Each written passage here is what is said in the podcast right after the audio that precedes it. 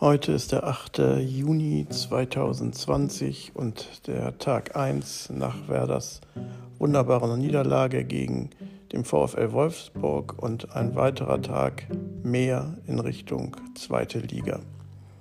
Das ist natürlich etwas frustrierend, aber was hilft's? Das Wetter ist ja auch frustrierend und Corona ist frustrierend und kein Urlaub machen ist frustrierend, wenn man vorsichtig ist.